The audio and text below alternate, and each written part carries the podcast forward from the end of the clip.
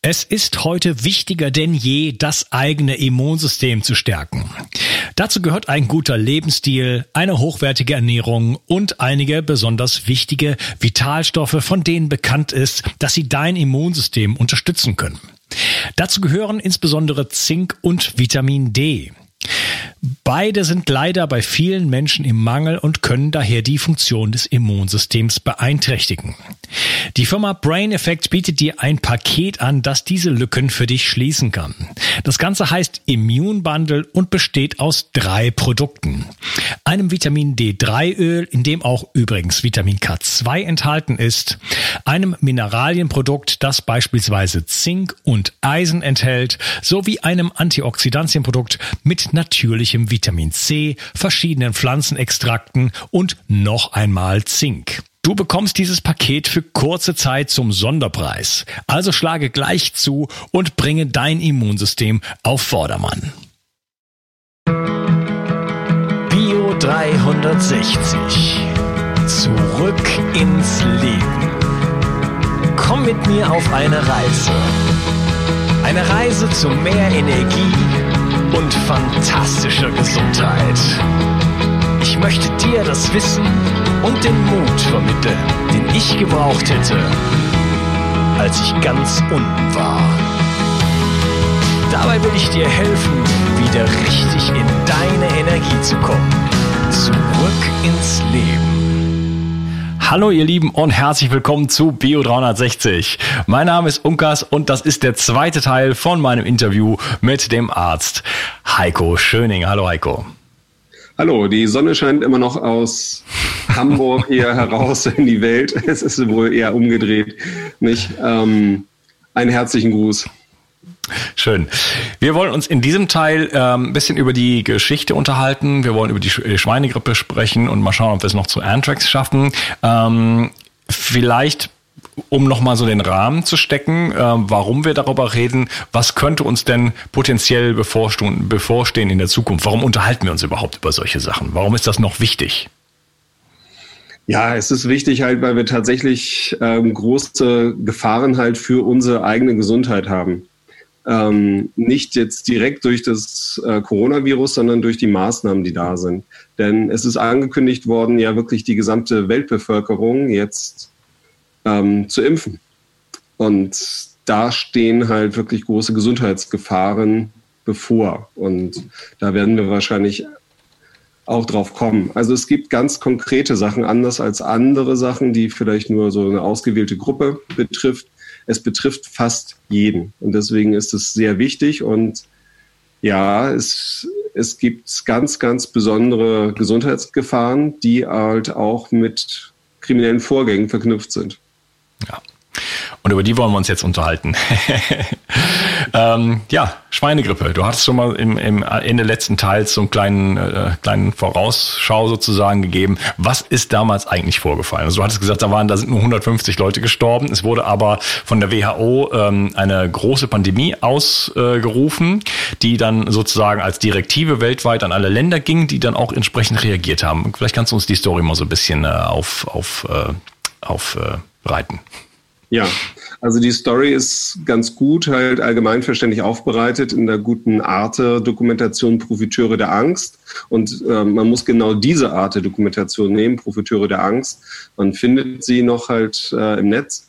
Verlinke ich. Ähm, zusammenge äh, zusammengefasst vielleicht so, ähm, die Weltgesundheitsorganisation WHO hat die höchste Seuchenstufe ausgerufen wegen eines Schweinegrippe-Virus. So wurde halt äh, das Ganze genannt. Ähm, das, war, das war interessant, denn am Ende hat sich herausgestellt, das war gar keine Pandemie. Ähm, dieses Grippe-Virus ähm, oder dieses Schweinegrippe-Virus, das war halt ähm, nicht besonders gefährlich, also hat sich nicht groß unterschieden halt von anderen Sachen. Aber trotzdem äh, wurde da sehr viel Angst verbreitet und wurden halt auch Millionen bis Milliarden Geschäfte gemacht. Ähm, tja, wie konnte das überhaupt passieren? Und Punkt eins ist, kurz vorher hatte die WHO ihre Definition geändert, hm. und zwar nämlich sehr verwässert, was überhaupt eine Pandemie ist. Ach, Ja. Ja. Und, nämlich, ähm, nämlich, was, was war vorher, was war vorher eine Pandemie und was ist es jetzt? Ja, kurz gesagt, also vielleicht nur allgemein verständlich. Vorher muss, musste halt äh, so ein Erreger eben gezeigt haben, dass er viele Menschen ähm, halt umbringen kann, ja, und sozusagen zu einer Übersterblichkeit führt, so wie halt die Pest im Mittelalter, ja. Dass man da sagt, Mensch, jetzt sterben ganz, ganz viele Menschen halt dort und wir müssten Schutzmaßnahmen jetzt wirklich weltweit ergreifen. Ähm, das ist halt abgeändert worden in der Art, dass man nur noch in zwei Weltregionen ja einen erhöhten Anstieg von Fällen äh, betrachtet hat. Und so war es tatsächlich, dass das große Land China mit über einer Milliarde Menschen zur WHO gekommen ist mit wie viel Fällen, wie, mit wie viel Krankheitsfällen? 27. 2, 7. Ja? Mit 27 Fällen sind sie zur WHO gegangen und haben gesagt, oh, wir, wir, haben hier, wir haben hier etwas.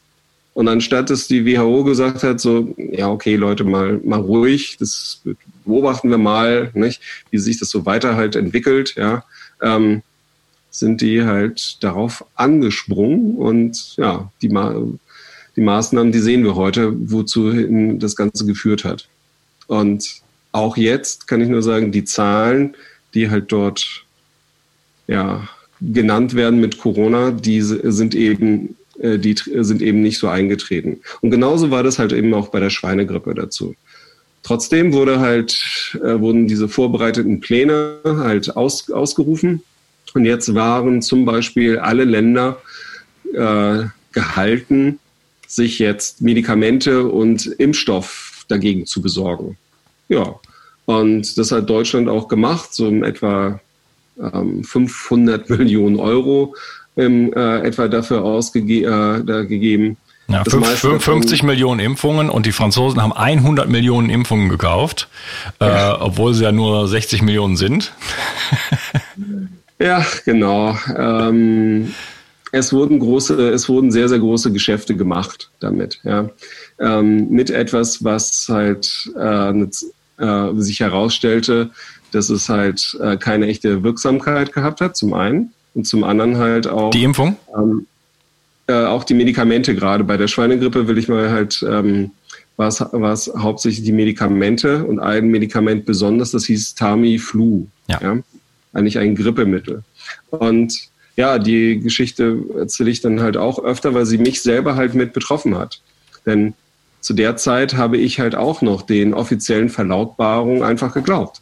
Ja? Ähm, den Empfehlungen halt der WHO und halt auch des Gesundheitsministeriums ähm, und dachte, okay, jetzt ist da die, äh, scheint da hier eine ganz, ganz gefährliche halt Schweinegrippe halt umzugehen und die Symptome sind halt so wie ja, eine normale Grippe, wie ein normales Schnupfen so etwa. Man kann es klinisch nicht unterscheiden. Das gleiche wie auch, auch heute bei Corona. Ja. Und da dachte ich, okay, vorsichtshalber. Und ähm, mein kleiner Sohn hatte Symptome, die dazu passten. Mhm. Ja.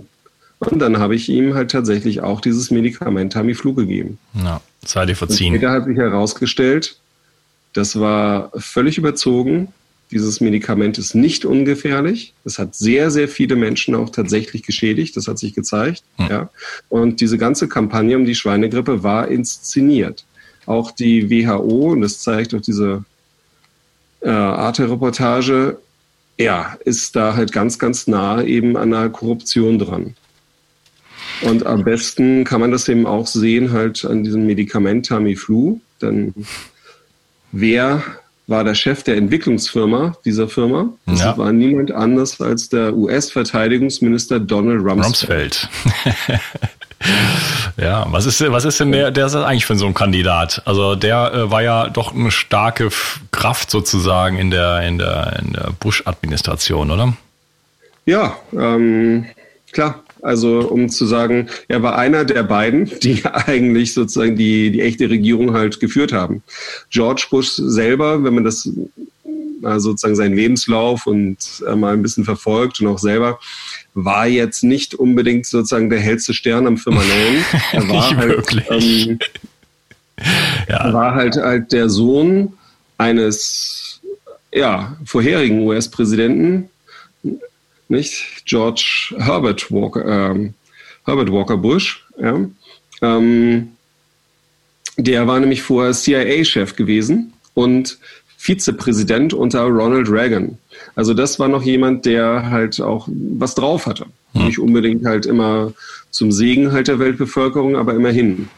Und naja, sein Sohn ist dann halt mal auf diesen Posten gesetzt worden, aber die eigentliche Regierungsmacht hatten halt das Team Dick und Don. Ja, Dick Cheney, genau.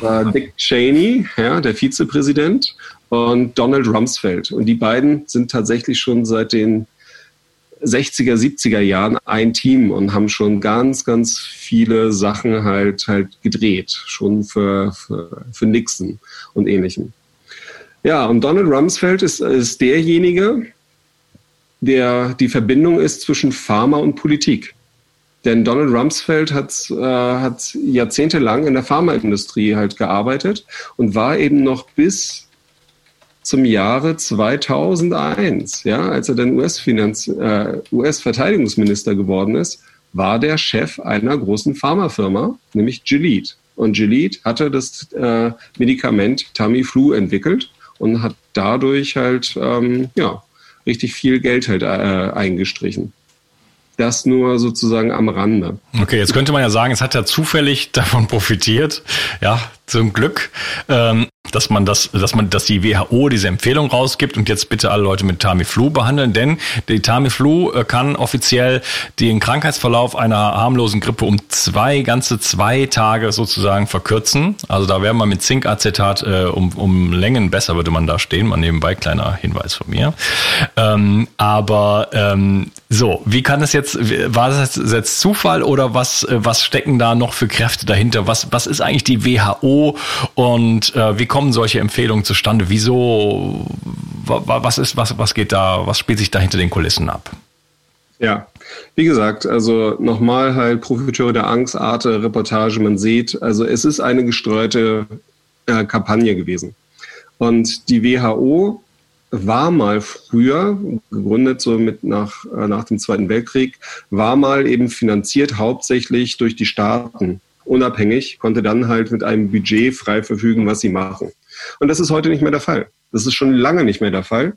Die Tatsache ist, dass halt 80 Prozent, ja, 80 Prozent des Budgets der WHO kommen halt von privaten Stiftungen mit Privatinteressen oder halt von Staaten, die halt auch eben äh, zweckgebundene ähm, Mittel da nur ausgeben.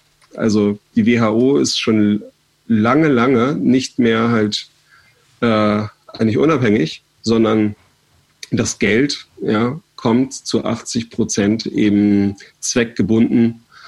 Ja, und ganz besonders eben auch halt durch private Stiftungen wie der Bill und Melinda Gates Stiftung. Ja, Stiftung klingt so nach Wohltätigkeit. Äh, ist, ja. das, ist das korrekt?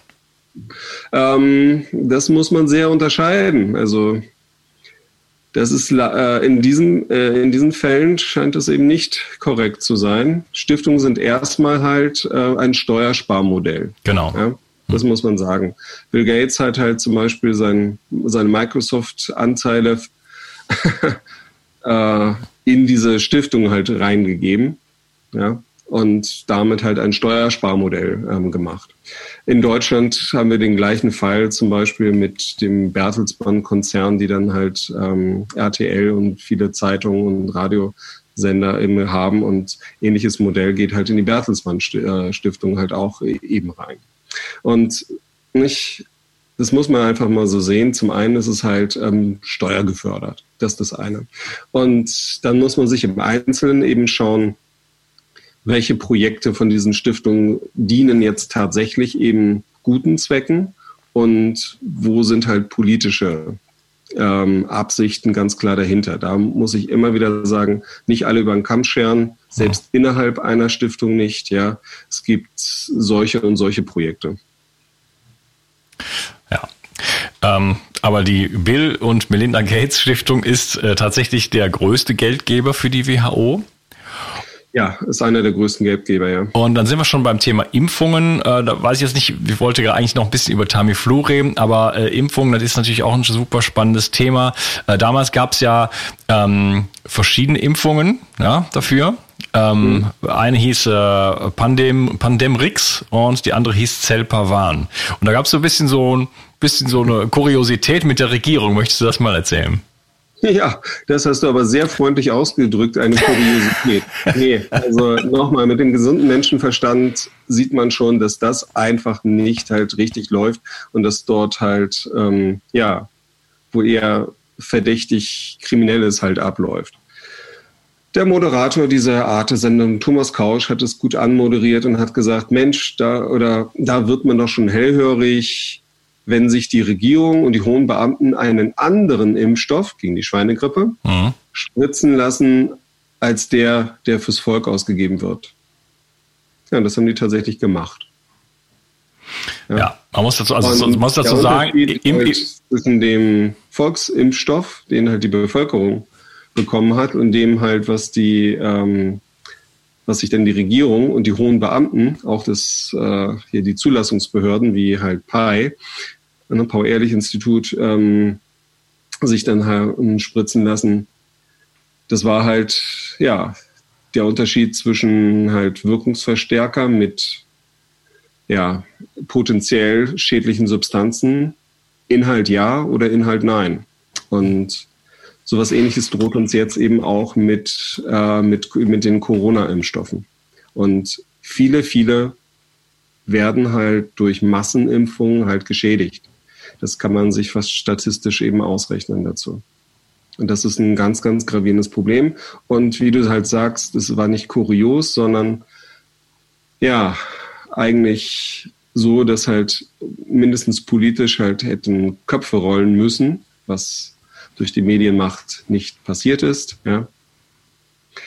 Aber dort haben sich, äh, haben sich halt die Regierung und die hohen Beamten halt einen anderen Impfstoff spritzen lassen als der fürs Volk ausgegeben wurde.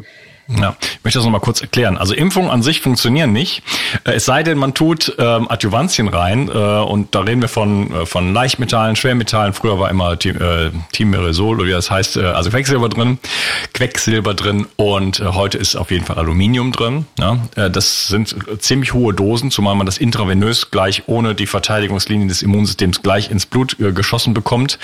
Ähm, und das führt dann zu einer massiven Abwehrreaktion sozusagen und das soll dann halt die eben die Antikörper bilden, sodass das Immunsystem überhaupt aufmerksam wird über diese diese Virenbestandteile, die man da äh, gespritzt bekommt. Aber es gibt noch die allen möglichen äh, anderen Dinge, die in solchen Impfungen noch sind. Also das ist so gesehen fragliche eine fragliche Angelegenheit, weil man ähm, keine Erklärung bekommt von den entsprechenden Regierungen oder Institutionen oder Pharmakonzernen, äh, wenn man mal nachfragt und sagt, äh, ist das denn habt ihr irgendwelche Beweise Weise, dass das unschädlich ist, wenn ich meinem, meinem in, in Spanien zum Beispiel kriegt, äh, bekommt man, äh, so, sobald man geboren wird, eine Hepatitis 2 Impfung. Ne? Ich habe mit dem Säbel daneben gestanden, neben meiner Tochter, damit das nicht passiert.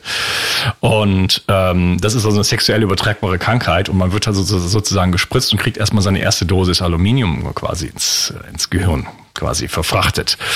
Ähm, wo kam denn eigentlich diese Impfung plötzlich her? Also war das, da weiß ich jetzt gar nicht in der Historie, kamen die dann ganz schnell, waren die schon da? Oder weil jetzt ist ja mal davon die Rede, es dauert fünf Jahre, äh, bis wir mal was gegen Corona haben oder höchstens zwei oder vielleicht auch schneller?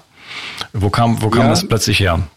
Genau so. Ähm, ja, plötzlich kommt das alles nicht, sondern das ist schon halt lang, lang vorbereitet. Ähm, Vielleicht zu dem, was du gerade gesagt hast. Ähm, ja, also Impfungen sind fast, fast immer brauchen sie einen Wirkverstärker. Es gibt halt auch ähm, mal mit Lebendimpfstoffen wie jetzt die Masernimpfung. Das ist nicht, ja, ist kein Wunder, dass halt Masern erstmal vorgeschoben worden sind, so ein bisschen wie so ein trojanisches Pferd. Die, die brauchen keinen ähm, Wirkverstärker. Aber du hast, äh, hast da völlig recht, halt fast alle Impfungen brauchen halt einen Wirkverstärker. Und da muss das Immunsystem so richtig alarmiert werden. Und das ähm, passiert halt mit einem echten Gift. Gift, ja? genau, Nervengift. das wollen wir es mal beim Namen nennen.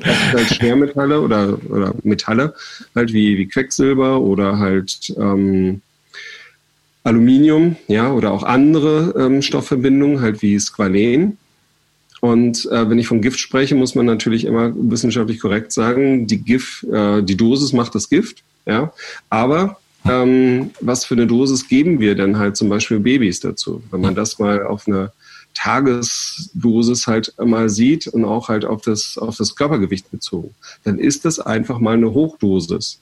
Und das ist viel, viel mehr, als der Körper das halt äh, in dem kurzen Zeitraum verarbeiten könnte. Deswegen lagern sich halt auch äh, diese Stoffe halt auch in anderen Regionen halt ab, ja, und machen wirklich ähm, auch ähm, schädliche Wirkung. Das sieht man halt äh, auch immer wieder. Ja, ja und Babys haben kein, Babys haben Babys haben quasi noch kein Immunsystem und wir geben es intravenös. Also das wenige Immunsystem, was vielleicht jetzt durch die natürliche Geburt bereits jetzt anfängt sozusagen zu gedeihen, äh, wird umgangen und äh, also das ist schon eine sehr, sehr fragliche Angelegenheit, muss man echt sagen. Ja, wir geben es ihnen halt ähm, intramuskulär, also meistens IM, ja, ähm, dazu. Aber ähm, von dort oh, okay. gelangt es halt in die Blutbahn und da halt in die Venen und äh, geht, es, geht es halt weiter. Okay. Ich muss dazu sagen, ähm, ich stehe Impfung prinzipiell erstmal neutral gegenüber, wie eigentlich jeder Technologie erstmal. Ja? Mhm. Äh, und Impfungen wirken auch. Sie haben tatsächlich Wirkung. Nur die Frage ist ja immer, wer, äh, wer impft? Mit was? Also was ist da tatsächlich drin ja, in, in diesen Impfstoffen? Und wie wirken diese Impfstoffe? Das muss man sich halt sehr, sehr genau halt ansehen und überlegen dazu. Und ähm, deswegen denke ich, man sollte Impfung nicht generell ablehnen, nicht einfach mal als Technologie, aber man muss sich halt wirklich anschauen, ähm, wer impft, mit welcher Absicht und mit was wird geimpft und wie wirkt es. Und das ist halt eben auch bei Corona jetzt ein Paradebeispiel, das wir eben erleben, dass dort nicht nur mit Kanonen auf Spatzen geschossen wird, ja, sondern ähm, dass wir dort auch ja, hohe Risiken haben. Und bei Corona ähm, habe ich eben mit aufgedeckt, ähm, wer zum Beispiel dahinter steckt. Und da kann man wirklich ganz klare kriminelle Verbindungen sehen. Ja, da kommen wir noch gleich zu. Sehr, sehr spannend. ja, ähm, ja, ja, gut, gut. Das ganze Impf ich habe das Thema Impfung lange nicht angefasst, weil es mir zu, ich sag mal, zu heiß war. Aber die, die Zeiten sind gekommen. Äh, ich werde mir selber nicht mehr den Mund verbieten. Ähm, es gibt einfach auch viele Impfschäden und die, die, die, die, Tatsache, dass die Regierung und äh, solche Kreise sozusagen sich in andere Impfung spritzen ohne die Adjuvantien, das spricht ja wohl wirklich Bände. Ja? Und ähm, ja, ja. Ähm, die, die, die Protagonistin in Deutschland, die sehr, sehr viel Aufklärungsarbeit ähm, gemacht hat, Anita Pettig-Dimmer, ist äh, frühzeitig verstorben. Auch solche Dinge häufen sich dann oftmals in solchen Umfelden. Ähm, wie sicher war denn überhaupt die Impfung? Die, diese Pandemrix-Impfung. Gab es da, gab's da Probleme damit? Ja, da gab es viele Probleme. Und ähm, wie halt auch bei vielen anderen. Ähm, da bin ich jetzt gar kein Experte dafür. Ähm, aber also bei der Schweinegrippe hat man halt auch halt gesehen, dass dort viele Menschen halt wirklich geschädigt worden sind. Und das ist eben das Problem, wenn man halt eben auch ähm, jetzt nicht nur Einzelne impft, die vielleicht tatsächlich halt davon profitieren könnten und die zu einer wirklichen Hochrisikogruppe äh, gehören. Das will ich gar nicht ausschließen. Ja? Aber es ist was ganz anderes, wenn wir jetzt halt Millionen oder wie jetzt Bill Gates sieben Milliarden Menschen impfen möchte, dann haben wir dort etwas ganz, ganz anderes. Ja, was wäre was, was, was wär denn, wenn zum Beispiel so eine, so eine Impfung eine, eine Problem, eine, äh, wie sagt man, ähm, äh, eine Quote hätte von, von, von Problemen von 0,3 oder, oder mehr sozusagen. Ja? Wer, wer testet denn sowas? Ja, ähm, ja, man kann sich ja mal ausrechnen, wenn halt eine, eine Nebenwirkung, sozusagen 0,3 Prozent Nebenwirkungen da sind, dann hört sich das erstmal wenig an. Nicht? Das sind aber dann halt auf 3000 Menschen, nicht? sind das dann schon einige zum Beispiel. Und wenn man jetzt halt drei, drei Millionen Menschen hat, dann sind das ganz viele und drei Milliarden unver, unverhältnismäßig viele. Und wenn man das jetzt zu den, ja, zu den äh, äh Geschädigten und Toten in Beziehung setzt, zu denen, denen man ja eigentlich dadurch helfen will. Und wir sprechen jetzt halt von, ähm, ja, nicht dem neuen Coronavirus, dann ist es absolut unverhältnismäßig, was man dort halt ähm, eigentlich ähm, erreichen will. Und das zeigt es, äh, das zeigt es einfach. Auch die finanziellen Ressourcen, die man dafür einsetzt, ähm, das ist absolut unverhältnismäßig, wenn man das sieht, ähm, was man mit sauberem Trinkwasser erreichen könnte oder vielen anderen Sachen. Also man sieht einfach schon, es geht offensichtlich nicht halt um die Gesundheit der ähm, Bevölkerung, sondern es spielen ganz andere Interessen leider noch eine, eine ganz wichtige Rolle. Ja, ich habe es gerade mal kurz durchgerechnet. Äh, sollte äh, eine solche Impfung eine Letalität von 0,3 Prozent haben, dann wären wir bei 21 Millionen Toten weltweit.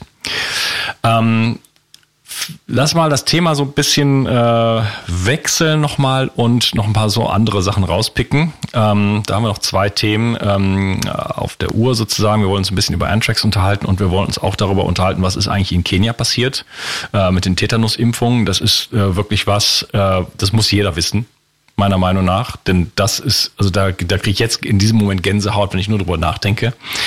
Ähm, da werden wir uns gleich noch drüber unterhalten, wahrscheinlich im dritten Teil. Äh, lass erstmal so ein bisschen das ganze Antrax-Geschehen aufrollen.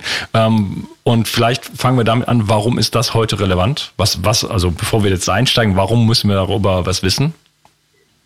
Ja, aus vielen Gründen. Ähm, vielleicht an, anschließend an die Impfstoffe jetzt und das Pandere, äh, äh, sozusagen die Schweinegrippe-Impfung dort dazu.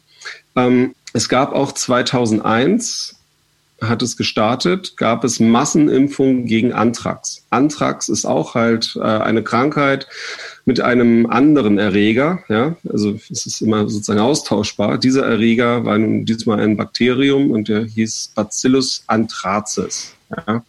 Ähm, Milzband. ja, macht hauptsächlich halt eine Hauterkrankung. Der macht so fiese schwarze Flecken. Das sieht so aus wie so, so ein ähm, Gummiflicken, den man äh, sich aufs Fahrrad drauf macht. Ich glaube, viele kennen diesen noch so mit so, so ein bisschen rötlich-orange am, am Rand und so mit so einem schwarzen, schwarzen Gummi. So ähnlich sieht halt eigentlich Anthrax aus, Hautanthrax hauptsächlich. Ja.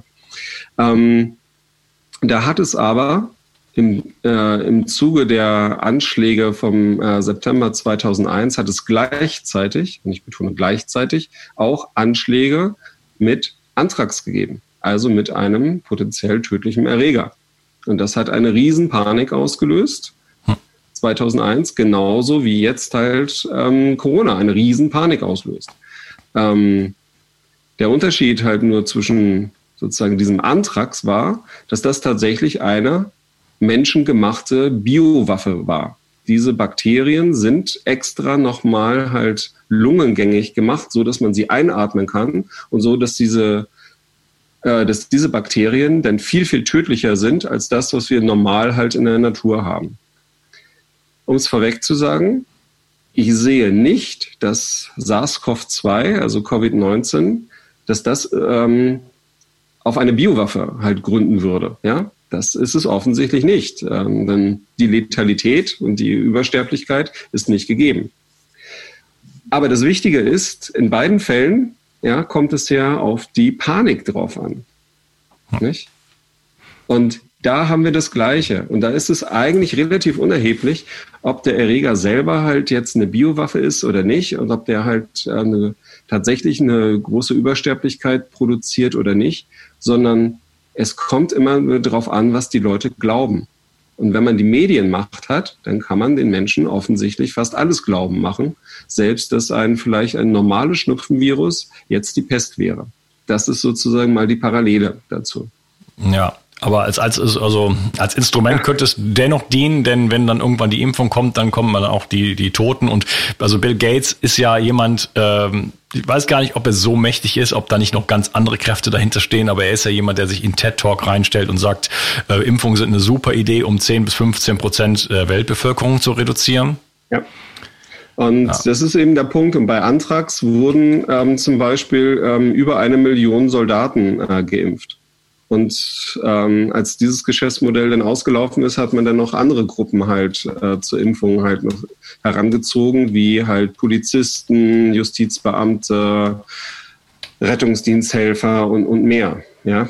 Und diese Impfung mit, Ant, äh, mit an, gegen Anthrax mit dem Impfstoff Biotrax, es gab nämlich in den USA nur einen Hersteller ähm, dafür, ähm, der hat eben gezeigt, bewiesenermaßen, da sind eben die ganzen Daten da, dass halt ganz, ganz viele Menschen damit halt schwer geschädigt worden sind. Das heißt nicht immer, dass sie gestorben sind. Deswegen auch, was du vorhin sagtest, glaube ich, so eine Letalität mit 0,3, das wäre ein bisschen hochgegriffen. Aber eine schwere Schädigung mit 0,3 Prozent, das ist durchaus halt drin. Ja. Und das haben wir auch damals eben auch bei Antrax gesehen. Und das ist die eigentliche, tatsächliche praktische Gefahr. Die geht nicht davon aus, von der Biowaffe Antrax, mit dem dieser Terror ja ausgelöst worden ist. Denn wie viele sind durch diese Biowaffe Antrax, nicht, äh, durch diesen Erreger gestorben? Hm. Fünf. Ja. Fünf Menschen. Ich wollte gerade sagen, eine Handvoll. ja. Ja, ne, ja und die, die waren natürlich auch ausge, ausgewählt. aber es ne? waren fünf Menschen. Und trotzdem sind darüber halt Millionen von Menschen geimpft worden. Das war also ein Millionengeschäft für diesen Impfstoffhersteller. Und da muss man sich mal gucken, hey, wie ist denn das vorher gelaufen? Denn in den USA, dieser Impfstoffhersteller, ja, der das Monopol drauf hatte, das war ein staatliches Labor in Michigan. So. Und ja, ganz eigenartig, dieses Labor ist privat dann äh, verkauft worden an eine ja, an einen Deutsch-Libanesen, also einen ähm, Menschen, der vorher noch überhaupt nicht halt in dieser Industrie gearbeitet hat. Ja, er hatte zuvor halt bei Booz Allen Hamilton gearbeitet. Das ist der gleiche Arbeitgeber wie Edward Snowden. Vielleicht verstehen jetzt mehr Leute, ja. Und der durfte sich diesen einzigen Impfstoffhersteller der USA kaufen. Und zwar für den läppischen Preis von 25 Millionen Dollar. Kurz danach haben die dann einen Umsatz von 2000 Millionen Dollar gemacht, also über zwei Milliarden. Ja? Das war ein gutes Geschäft. Und ähm, mit als Direktor hat er noch halt den höchsten Soldaten der US-Armee halt ähm, mit hineingeholt. Das war Admiral William Crowey, nicht? Der engste militärische Berater äh, von Ronald Reagan unter anderem. Ähm, ja, und die haben das halt, äh, dieses Geschäft gemacht. Und zwar vorher. Ja, und das ist ja der, der Punkt. Und das Gleiche sehen wir jetzt auch mit Corona ja. und äh, den Corona-Impfstoff dazu. Es gibt einfach Vorwissen. Und wenn ihr immer so mit Sicherheit, äh, ja, nationale Sicherheit argumentiert wird, dann muss man sich doch fragen, ja, warum mache ich denn so etwas strategisch Wichtiges wie den einzigen Impfstoffhersteller gegen Anthrax? Ja? Warum verkaufe ich den ausgerechnet jetzt äh, an, eine, an ein privates Konsortium, wo halt äh, der Mann halt ähm, libanesische Wurzeln hat und in Hildesheim in Deutschland geboren worden ist, ja. Und er und sein Vater, also hier El Hibri, ja, Fuad und Ibrahim El-Hibri, die durften sich ein paar Jahre vorher auch den einzigen Impfstoffhersteller in äh, Großbritannien kaufen, in Porton Down. also genau solche Verbindungen hat es. Also die haben sich erst halt ein Monopol zusammengekauft und dann ist diese Biowaffe Antrax halt ähm, über normale Briefe an die Post gegangen, ans Parlament und an hochrangige Journalisten hat diese Panik ausgelöst. Ja, wieso, wieso ja. war das schon vorher? Äh, haben die schon vorher sozusagen dran gearbeitet? Ja, die haben schon vorher halt dran gearbeitet, genau, an diesem Impfstoff und ähm, wussten offensichtlich, dass das halt ein riesen, super Wahnsinnsgeschäft wird, mhm. was es auch geworden ist, ja. Ja, ja. Und das, das, was ähnliches haben wir heute oder kommen dann später noch zu. Ja. Ähm, wir haben heute im Prinzip genau das Gleiche. Ja. Ähm, da gab es ja noch mehr. Vielleicht, äh, ich glaube, dass äh, der 11. September ist ja ein super spannendes Thema. Da können wir jetzt aber nicht so einsteigen. Aber dieser, An dieser Antrax-Aspekt davon, also es gab vier Flugzeuge und diese Antrax-Anschläge. Äh, die vier Flugzeuge waren die die die ähm, die Grundlage, um dann nach Afghanistan zu gehen, um, um natürlich den Patriot Act und Homeland Security sozusagen zu installieren. Und ähm, die Antrax-Anschläge sollten eigentlich dazu dienen, in, äh, in den Irak zu marschieren und Saddam Hussein umzulegen. Ja, denn, denn der, ursprünglich wurde davon geredet, dass, dass Anthrax kommt aus dem, äh, aus dem Irak. Ja? Und das hat sich dann nicht so richtig bewahrheitet. Vielleicht kannst du das noch ein bisschen äh, erläutern. Ja, das ist es. Ähm, der wichtige Punkt ist, dass die Menschen verstehen müssen, dass diese Medienmacht, ja, das, was uns halt als Themen vorgegaukelt wird, da, wo wir unsere Aufmerksamkeit hingelenkt wird, dass das eigentlich das Entscheidende ist. Das ganz Entscheidende ist unsere Aufmerksamkeit. Und das mhm. sehen wir halt auch gerade an dem Thema 2001, als wir ja, ja so einen Welt, Weltumschwung einfach hatten der ganz, ganz wichtig, äh, ganz, ganz wichtig halt gewesen ist, politisch, wirtschaftlich und auch halt ähm, kulturell einfach. Ähm, dass die Grundlage dessen, eben wie du sagtest, halt vier Flugzeuge, also vier Flugobjekte, sagen wir mal, würde ich eher sagen, halt da sind und ähm, aber auch gleichzeitig die fünfte Anschlagswaffe Anthrax. Und jetzt werden viele sagen, äh, Moment mal, ähm, habe ich gar nichts von gehört oder ähm, erinnere ich mich nur, nur noch ganz dunkel dazu? Ja, jetzt erinnern wir uns nur noch dunkel dazu, denn das wurde nämlich alles halt wieder in die mediale Box rausgeholt. Du hast es richtig zusammengefasst. Die vier Flugobjekte, nicht, die waren dafür da, halt, um dann Afghanistan anzugreifen und Osama bin Laden damit zu beschuldigen.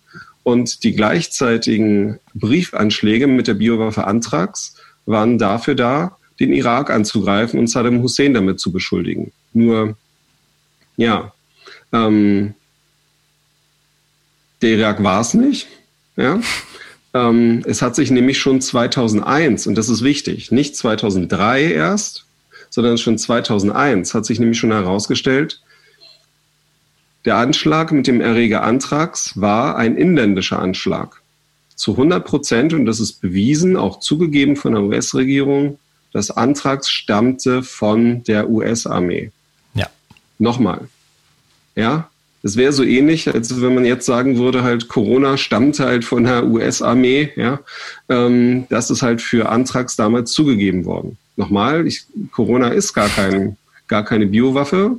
Nicht? Da macht man nur halt, scheint es so, als wenn man ein normales Schnupfenvirus halt für die Pest ausgibt. Kann man halt auch machen und hat auch sicherlich viele kritische Leute vorher halt in die Irre geführt, ja, mit ähnlichen Meldungen. Da muss man immer sehr aufpassen. Das ist auch übrigens der Grund dazu, warum ich nicht halt gleich ähm, im Januar oder im Februar auf dieses Thema eingestiegen bin. Weil ich schon merkte, Moment mal, hier läuft was ganz anderes und gerade halt, das geht nicht gegen China, wie es ja erstmal aussah, nicht? Sondern ähm, China saß eben tatsächlich mit im Boot, so ähnlich wie auch ähm, beim äh, bei den Anschlägen halt äh, 2001. Ja, wobei jetzt kommen, jetzt kommen Meldungen, wo jetzt gesagt wird, naja, es ist äh, vielleicht doch eine Biowaffe und es kommt dann doch aus Wuhan, was am Anfang war es ja die absolute Verschwörungstheorie. Ähm, Leute kommen jetzt sagen, also äh, da wollte ich eigentlich später noch mit dir darüber reden, aber zum Beispiel Luc Montagnier, der Entdecker des HIV-Virus, der sagt jetzt, das ist ein HIV-Schnipsel dran, das kann nicht, das ist menschengemacht sozusagen. Gibt es jetzt alle möglichen Sachen, die plötzlich auch in die Öffentlichkeit kommen und das könnte dazu ja. führen, dass man plötzlich dann doch den Chinesen quasi den, den, den, den, den äh, wie sagt man, die, die, die Verantwortung dafür gibt. Ja, und äh, dann letzten Endes das jetzt so eine Art kalten Krieg oder Wirtschaftskrieg halt führt, der ja so eigentlich schon angefangen hat. Ja, das ist schön, dass du sagst dazu. Ähm, ich kann aber nur warnen dazu, sich halt von dem Theater nicht sozusagen äh, ablenken zu lassen. Ja. Und ähm, das ist so wie nochmal halt, wie halt der gute äh, Verteidiger beim Fußball da halt immer ähm, auf den Ball selber guckt und nicht auf die dribbelnden Beine des Stürmers. Ähm, und wenn wir einfach auf den Ball schauen, dann sehen wir, naja, ähm, ist denn dieses SARS-Virus tatsächlich, hat es denn halt Biowaffeneigenschaften? Das ist nicht zu erkennen. Also wir haben dort keine hohe Übersterblichkeit. Naja, muss, muss es ja nicht. Muss es ja nicht. Ja. Nee, muss es gar nicht haben. Also es kommt eben darauf an, ob es halt äh, ob man es sozusagen ja, verkaufen kann als quasi die Pest. Ja. Und auch die, die Sachen, die jetzt rauskommen, ich verfolge die natürlich auch, aber halt ähm, ja, sozusagen mit, mit Gelassenheit dazu. Und wir müssen einfach sehen, was, welches Theater vorher halt abgelaufen ist. Und das ist jetzt belegt. Ähm, denn das Ganze ist ja so abgelaufen, dass tatsächlich ähm, am Anfang dieser Corona-Krise hat der offizielle Sprecher des chinesischen Außenministeriums hat getwittert, also eine offizielle Meldung halt rausgegeben und hat halt, äh, hat halt dort getwittert, ähm, dass dieses Coronavirus von der US-Armee stammen würde. Nochmal, quasi die chinesische Regierung hat in die Welt halt herausgerufen, ist dieses Coronavirus halt von der US-Armee. Ja? Ähm, und da sind natürlich viele halt sozusagen drauf eingestiegen. Ähm, und das war ein herrliches Theater, denn halt auch der Außenminister Mike Pompeo hat dann halt sich beschwert, denn bei den, äh, bei den Chinesen beim Außenministerium hat gesagt, hier, der hat das hier geschrieben, dagegen verwahren wir uns, ja. Ähm, tja, und das hat natürlich da viele Spekulationen halt äh, ausgelöst dazu. Aber das lenkt einfach vom, äh, vom echten Thema einfach ab. Und auch jetzt, wenn jetzt wieder Meldungen dazukommen, nicht, ob das jetzt halt irgendwie menschengemacht wäre oder nicht, das ist im Moment halt relativ unerheblich. Das Wichtige und auch halt für die mhm. Zuschauer da ist, von diesem SARS-Virus CoV-2 geht keine erhöhte Gefahr aus im Vergleich äh, zu dem normalen Rahmen, wie wir das halt auch in den anderen Sachen da haben. Deswegen bitte nicht ablenken, sondern auf den Ball schauen. Ja, ja, da gibt es auch einige Ablenkungen. Da gab es nämlich Kontakte, also das, dieses Labor in Wuhan, was so 300 Meter äh, von, von, diesem, genau. von diesem Fischmarkt entfernt ist, wo man dann so Bilder, es gab dann so Bilder von, von, von Fledermaussuppe, die gibt's gar nicht in China, das ist ein gefälschtes Bild, das kommt aus Palau. Und, und äh, dieses, dieses Labor hatte aber Kontakte zu mehreren äh, Biowaffen, ähm, Forschungsinstituten in den USA und so weiter. Die hatten vorher noch eine, noch eine, noch eine Besichtigung da und so weiter, wo die, wo dann die Experten aus den USA davor gewarnt haben, dass es eine Pandemie, eine SARS-Epidemie bevorsteht und so weiter. Also ganz viele Dinge, die da ähm, sozusagen sich abspielen. Aber wir schauen auf den Ball. Aber wir sind noch bei Anthrax. Das, zum Abschluss möchte ich noch kurz auf äh, Mr. Richard Tubb eingehen, weil der spielt, spielt dann auch im folgenden Teil dann für, für Corona dann wieder eine Rolle. Und äh, das ist ganz, ganz wichtig, das nochmal zu verstehen, weil wenn wir dann später über ähm, das sprechen, was über Impfungsprogramme, die uns jetzt äh, wahrscheinlich bevorstehen, da spielt, spielt dann dieser Mann wieder eine Rolle. Wer ist Richard Tubb? Ah, Richard Tubb, ja, Richard Tubb ist ein ärztlicher Kollege und ich kenne ihn halt da deswegen halt schon relativ lange, ist er mir also bekannt. Richard Tubb ist der langjährige Leibarzt des US-Präsidenten George Bush. Sogar noch schon auch zu anderen ähm, Präsidenten war er halt schon mit im, im Ärzteteam mit dabei. Ja. Mhm. Okay, das ist derjenige, der immer halt dabei ist, ja, der auch immer halt ähm, den Präsidenten begleitet, wenn er dann irgendwo hinfliegt. Der hat sogar eine ein, eigene Arztpraxis in der Boeing des Präsidenten in der Air Force One. So, das ist der.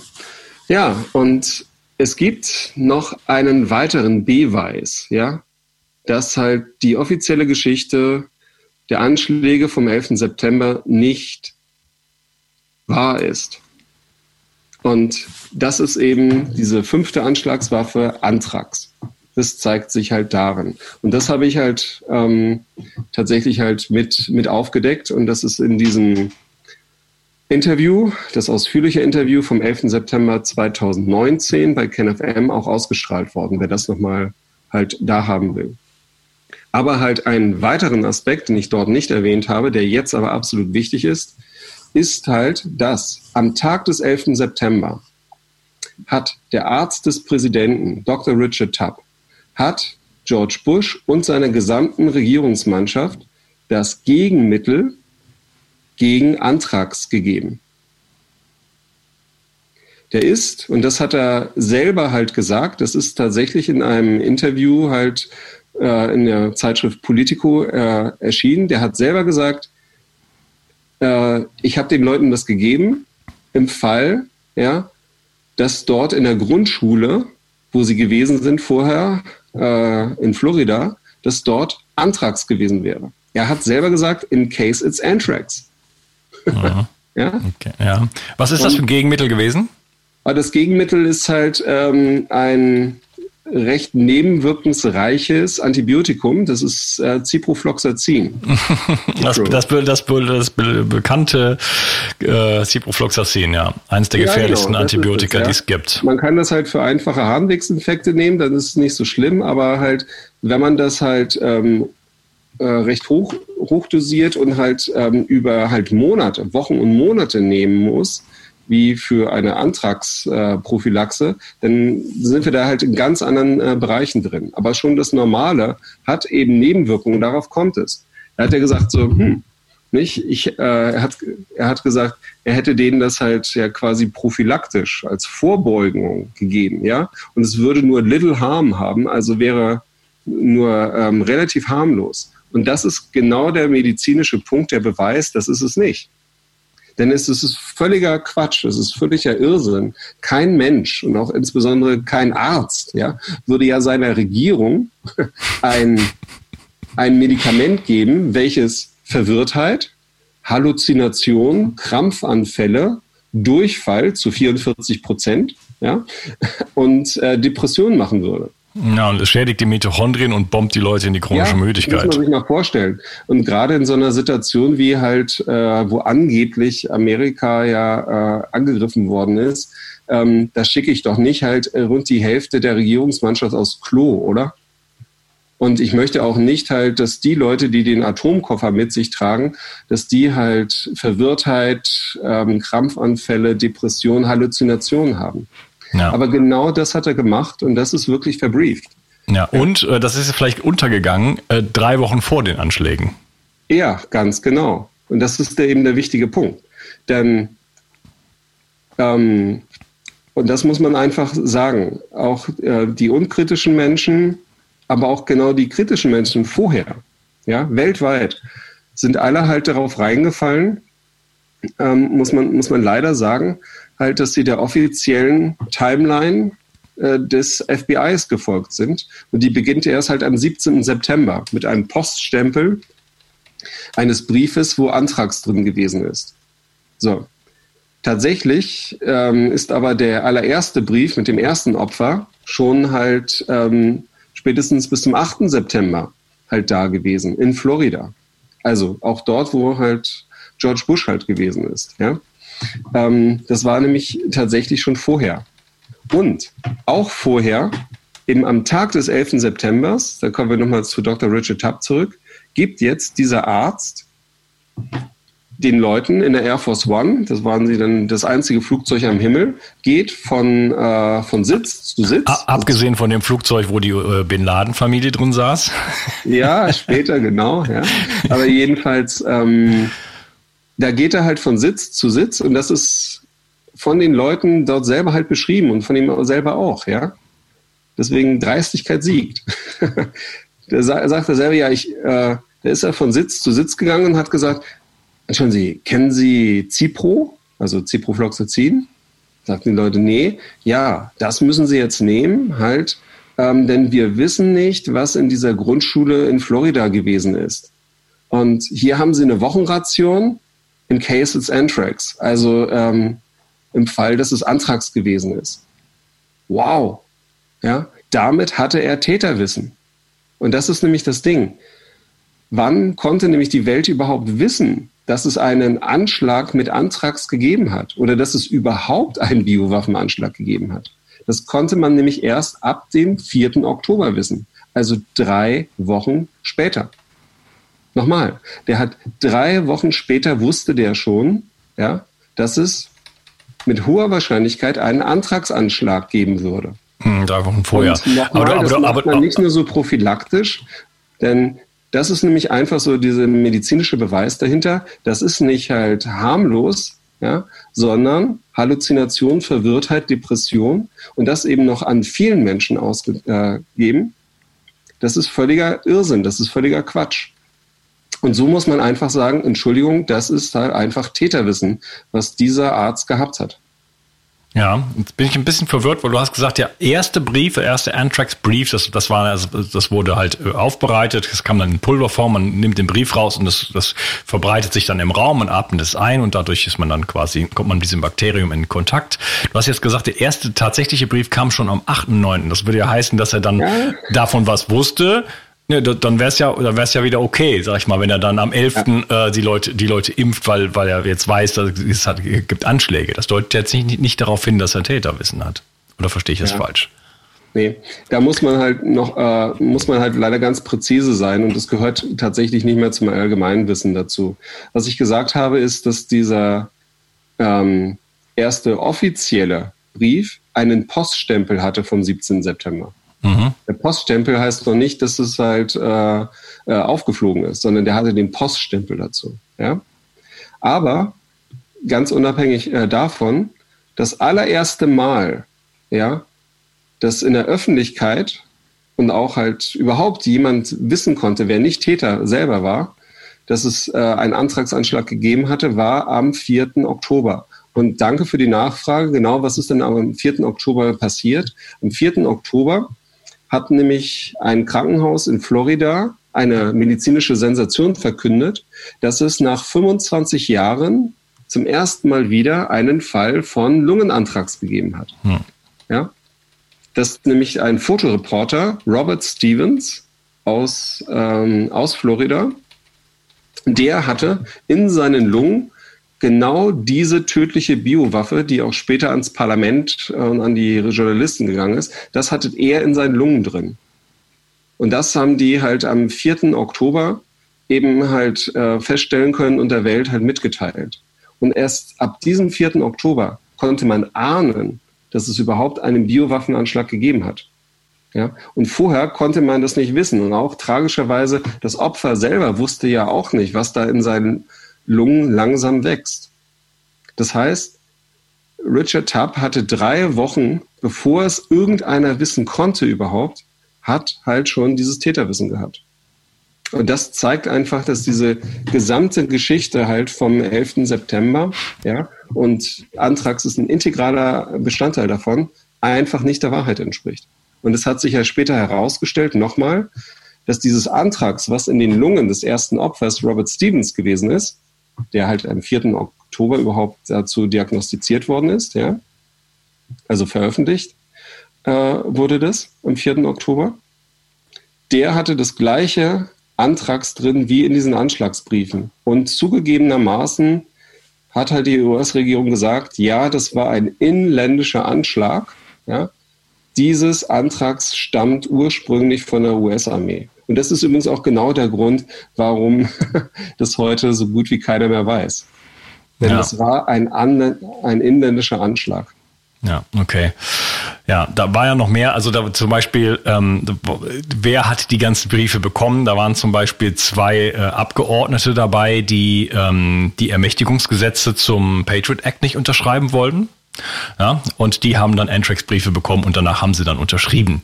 Ähm, ich würde jetzt das Thema gerne mal hier ähm, und ähm, im nächsten Teil möchte ich mit dir äh, auf jeden Fall nochmal über Kenia reden. Da gab es ein äh, Impfprogramm, ähm, das, das muss jeder wissen. Das ist äh, absolut fundamental, um auch die WHO einzuschätzen zu können. Also wir werden uns ein bisschen über die WHO unterhalten und dann werden wir so ein bisschen in die Gegenwart mal äh, vor stoßen sozusagen, was, was passiert eigentlich jetzt und dann äh, im weiteren Verlauf bisschen in die Zukunft kommen. Also auf jeden Fall weiterhören, das ist ein ganz, ganz wichtiges Gespräch und wir kommen noch zu ganz, ganz entscheidenden Punkten. Schön, dass du da heute dabei warst, mein lieber Heiko. Ciao. Mach's gut. Ich habe auf dich gehört und ein Bedürfnis von dir umgesetzt. Du hast verstanden, wie wichtig Wildkräuter für dich sein können, aber du hast mir auch geschrieben, dass du dich mit Wildkräutern nicht auskennst und dass es in der Stadt auch fast unmöglich ist, diese zu sammeln. Daher habe ich eine Wildkräutermischung zusammengestellt, die in Deutschland völlig einzigartig ist und mein ganzer Stolz. Du bekommst 15 heimische Wildkräuter in allerbester Rohkostqualität. Darunter Beifuß, Wegwarte, Gundermann, Bärlauch, Klassiker wie Löwenzahn, Brennnessel, Mariendistel und viele mehr. Mit dieser Mischung unterstützt du deine Gesundheit mit einer Vielzahl an sekundären Pflanzenstoffen und Bitterstoffen. Leider darf ich dir nicht verraten, wobei dir diese tolle Mischung helfen kann. Das darf in Deutschland nur die Pharmaindustrie. Außerdem habe ich darauf geachtet, dass das Ganze auch noch richtig gut schmeckt. Du kannst damit zum Beispiel deinen Smoothie veredeln oder einen Teelöffel davon in dein Gemüse rühren. Auch für einen grünen Saft, wie ich ihn in meinem Buch Richtig Entgiften 2.0 beschreibe, ist er ideal.